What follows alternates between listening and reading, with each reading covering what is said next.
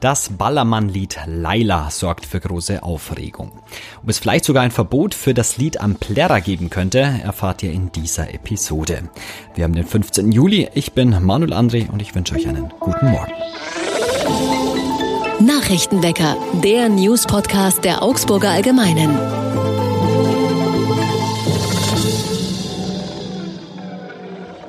Und zu Beginn wie immer erst einmal alle wichtigen Nachrichten aus Augsburg. Ja, dieses Lied, es spaltet die Gemüter. Bei Laila geht es nicht um die Melodie, sondern um den Text. Zitat, Laila, sie ist schöner, jünger, geiler. Zitat Ende heißt eine Textzeile. Auf Partys wird der Song laut mitgegrölt. Laila ist ein echter Ballermann-Hit. Expertinnen und Experten ordnen den Text aber als sexistisch ein. Die Stadt Würzburg hat das Lied auf ihrem Volksfest verboten. Ob Laila im Herbst auf dem Plärrer zu hören sein wird, ist offen. Der städtische Sprecher Stefan Sieber sagt, beim Plärrer treten immer tolle Künstlerinnen und Künstler, Kapellen und Bands auf, die in der Vergangenheit stets eine passende Liedauswahl getroffen haben. In den Nebenbestimmungen des Plärrers heißt es übrigens, dass das Abspielen von sexistischen Liedern untersagt ist. Man vertraue in diesem Rahmen auf die Auswahl, so Sieber. Der Ball liegt nun also bei den Wirten. Naja, bis zum Plärrer ist ja noch ein bisschen Zeit. Er beginnt am Freitag, dem 26. August. Der größte Vermieter in Deutschland, Vonovia, hat angesichts steigender Energiepreise bekannt gegeben, nachts die Temperatur der Gasheizungen in allen Anlagen in Deutschland drosseln zu wollen auf höchstens 17 Grad zwischen 23 und 6 Uhr. Das betrifft also auch etwa 2000 Vonovia-Wohnungen in Augsburg. Man wolle sukzessiv eine Nachtabsenkung der Heizungstemperatur bei den Gaszentralheizungen einführen, teilt ein Sprecher von Vonovia mit. Voraussichtlicher Beginn der Drosselungen August. Tagsüber sollen Vonovia-Mieter wie gewohnt heizen können. Auch die Warmwasserversorgung wird nicht betroffen sein.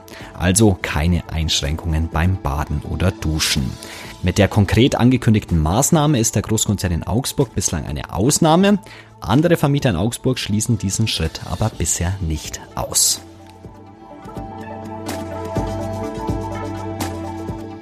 Und mal wieder ein Blick auf die Corona-Situation in Augsburg. Obwohl die Temperaturen hoch sind und wir alle draußen unterwegs, baut sich in Augsburg die nächste Infektionswelle auf. Langsam zwar, aber unübersehbar. Am Donnerstag lag die 7-Tage-Inzidenz bei 574, höher als alles, was vor Omikron bekannt war. Und wie sieht's mit der Altersverteilung aus? Nach Angaben des RKI haben sich seit Beginn der Pandemie die 15 bis 34-Jährigen in Augsburg am häufigsten infiziert, dicht gefolgt von den 35 bis 59-Jährigen.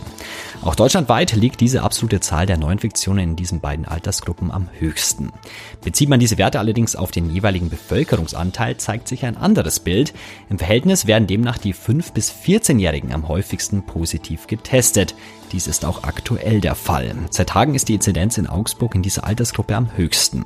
Am vergangenen Wochenende lag sie bei knapp 900, am Mittwoch mit 720 etwas niedriger.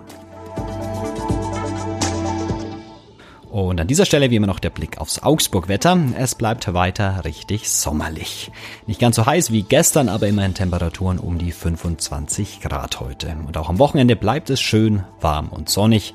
Ich würde sagen, bestes Biergarten oder Badewetter. Ein Jahr ist es her, dass die schreckliche Flutkatastrophe Teile von Rheinland-Pfalz und Nordrhein-Westfalen traf. 134 Menschen verloren damals ihr Leben, zwei Menschen gelten bis heute als vermisst. Wie sieht es ein Jahr später aus? Darüber will ich jetzt mit meiner Kollegin Lisa Gilz sprechen, die das Ahrtal besucht hat. Hallo Lisa. Hallo Manuel. Ich erinnere mich noch gut irgendwie an diese Flutbilder von vor einem Jahr. Wie sieht es denn dort heute aus? Besser, aber anders Viele Sachen wurden ja aufgeräumt, geputzt. Es ist also, man sieht schon die Veränderung, aber man sieht auch noch viele zerstörte Häuser, die auch wohl nie wieder aufgebaut werden. Es ist einfach erschreckend, dass 365 Tage zwischen dem Unglück und heute liegen und ähm, sich wenig getan hat. Also man denkt einfach daran, wie schnell manche Häuser oder große Gebäude gebaut werden und dann im Ahrtal das irgendwie Stillstand. An was liegt das denn, dass es da auch vielleicht zu wenig vorangeht?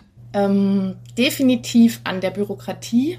Viele Menschen haben ihre Anträge vielleicht gestellt auf diese Wiederaufbauhilfe, aber sind dann an Kleinigkeiten gescheitert, die Gutachten waren nicht richtig, dann kriegen die die Anträge wieder zurück.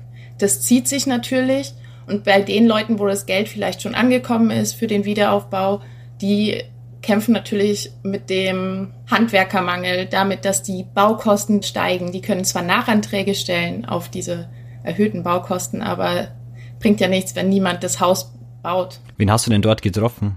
Einmal den Rolf Schmitz, das ist, er will nicht Bürgermeister genannt werden, er ist Ortsvorsteher in Marienthal, das ist ein Ortsteil von Dernau und dort läuft es sogar relativ gut. Die haben ein super Netz mit vielen freiwilligen Helfern, äh, mit vielen Kontakten, die sind sehr eigenständig, ähm, halten zusammen, aber dann in Dernau selbst merkt man schon wiederum, dass es nicht ganz so gut läuft. Jeder macht mehr so die Sachen für sich. Dort habe ich eine Frau getroffen, die wohnt direkt an der A und ihr Haus ist bis in den zweiten Stock geflutet gewesen.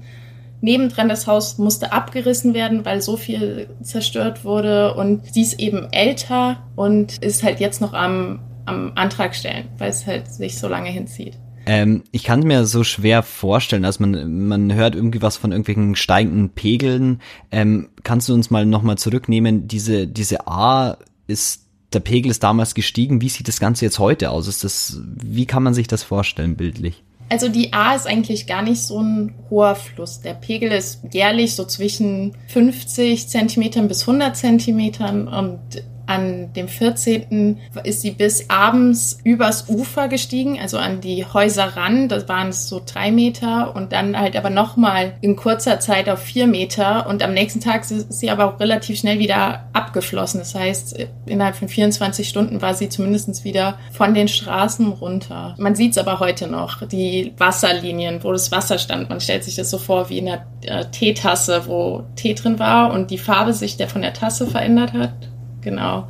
Und das sieht man halt noch, wo, der, wo das Wasser stand. Wie blicken denn die Menschen dort jetzt in die Zukunft? Wie geht's weiter? Unterschiedlich. Manche, die sehr positiv sind, sehen das so als Chance, den Wiederaufbau auch zu nutzen, um es besser zu machen. Das Ahrtal ist ja eigentlich ein Touristengebiet, aber auch in den letzten Jahren, was mir erzählt wurde, eher weniger besucht, nur an Wochenenden, natürlich für so Wanderungen und Radfahrer total beliebt, aber so wie es mal war, eben nicht mehr. Und jetzt auch mit dem Wiederaufbau der Bahnstrecke, die dort läuft, wollen viele das nutzen, um einfach die äh, Gegend wieder attraktiv zu machen. So im Sinne, wenn wir schon Geld investieren, dann machen wir es jetzt eben richtig und nachhaltig und die sind, die sehen das irgendwie. Und dann gibt's aber die Leute, die mental einfach noch gar nicht so weit sind. Also die haben es noch nicht verarbeitet, die wissen noch gar nicht, wie es weitergeht. Es fällt auch manchen wirklich schwer zu sehen, wie so der Rest der Welt weitermacht, nachdem ja so viele Menschen da im Ahrtal waren dann einfach gegangen sind und niemand schaut mehr zurück. So, da war man jetzt, da muss man nicht zurück. Und viele ärgert das natürlich dann auch total. Was am Anfang ja riesig war, war diese Hilfswelle. Das wurde sehr, sehr viel Geld gesammelt. Kommt das denn dort an oder ist das dort angekommen? Das Geld wird an andere Vereine gegeben, wie die Johanniter, Malteser, und die setzen das dann um. Also die können ähm, mit dem Geld wirklich was machen. Vieles wurde schon gemacht, aber ich glaube, erst ein Drittel der Spendengelder insgesamt wurden umgesetzt. Also weil es einfach auch teilweise an den Leuten fehlt, die es dann irgendwie umsetzen können. Eine Frau, deren Namen nicht genannt werden durfte in meinem Artikel, hat mir gesagt, dass man bloß nicht spenden sollte, weil ja auch so viel Geld für die Bürokratie, die in Vereinen eben von, vor sich geht oder auch in den Organisationen, die das Geld sammeln, ähm, verloren geht, weil es dann, da, natürlich werden die Leute bezahlt, wenn sie Spendengelder von einem Ort zum nächsten buchen. Und ähm, sie meinte, ihr wäre mehr geholfen, wenn mal halt nochmal jemand käme und ihr im Haus hilft. Ein Jahr ist die schreckliche Flut im Ahrtal her. Das war meine Kollegin Lisa Gilt mit den Eindrücken aus dem Ahrtal. Danke für das Gespräch. Gerne. Kennt ihr schon unseren Podcast Augsburg meine Stadt? Darin kommen Menschen zu Wort, die etwas zu erzählen haben. Das können Prominente sein, aber auch Leute mit besonderen Berufen oder Lebenswegen.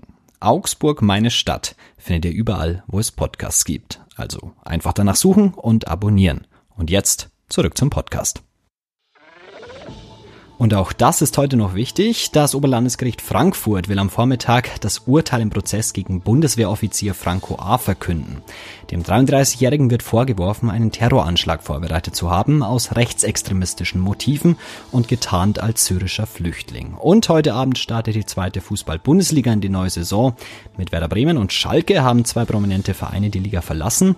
Sie spielen in die Saison wieder erstklassig. Und zum Start ins Wochenende habe ich noch einen besonderen Veranstaltungstipp für euch. Der Botanische Garten ist ja so und so ein echter Publikumsmagnet, an diesem Samstag aber ganz besonders. Dort findet nämlich wieder ein stimmungsvoller Beleuchtungsabend statt. Der Garten bleibt zu diesem Anlass bis 22.30 Uhr geöffnet. Kassenschluss ist um 21.30 Uhr und auch der Kastaniengarten, die Gastronomie im Botanischen Garten, lädt zum Dämmershoppen ein. Und ein musikalisches Rahmenprogramm wird es auch geben. Klingt also vielversprechend. Das war's für heute mit dem Nachrichtenwecker und auch für diese Woche mit dem Nachrichtenwecker.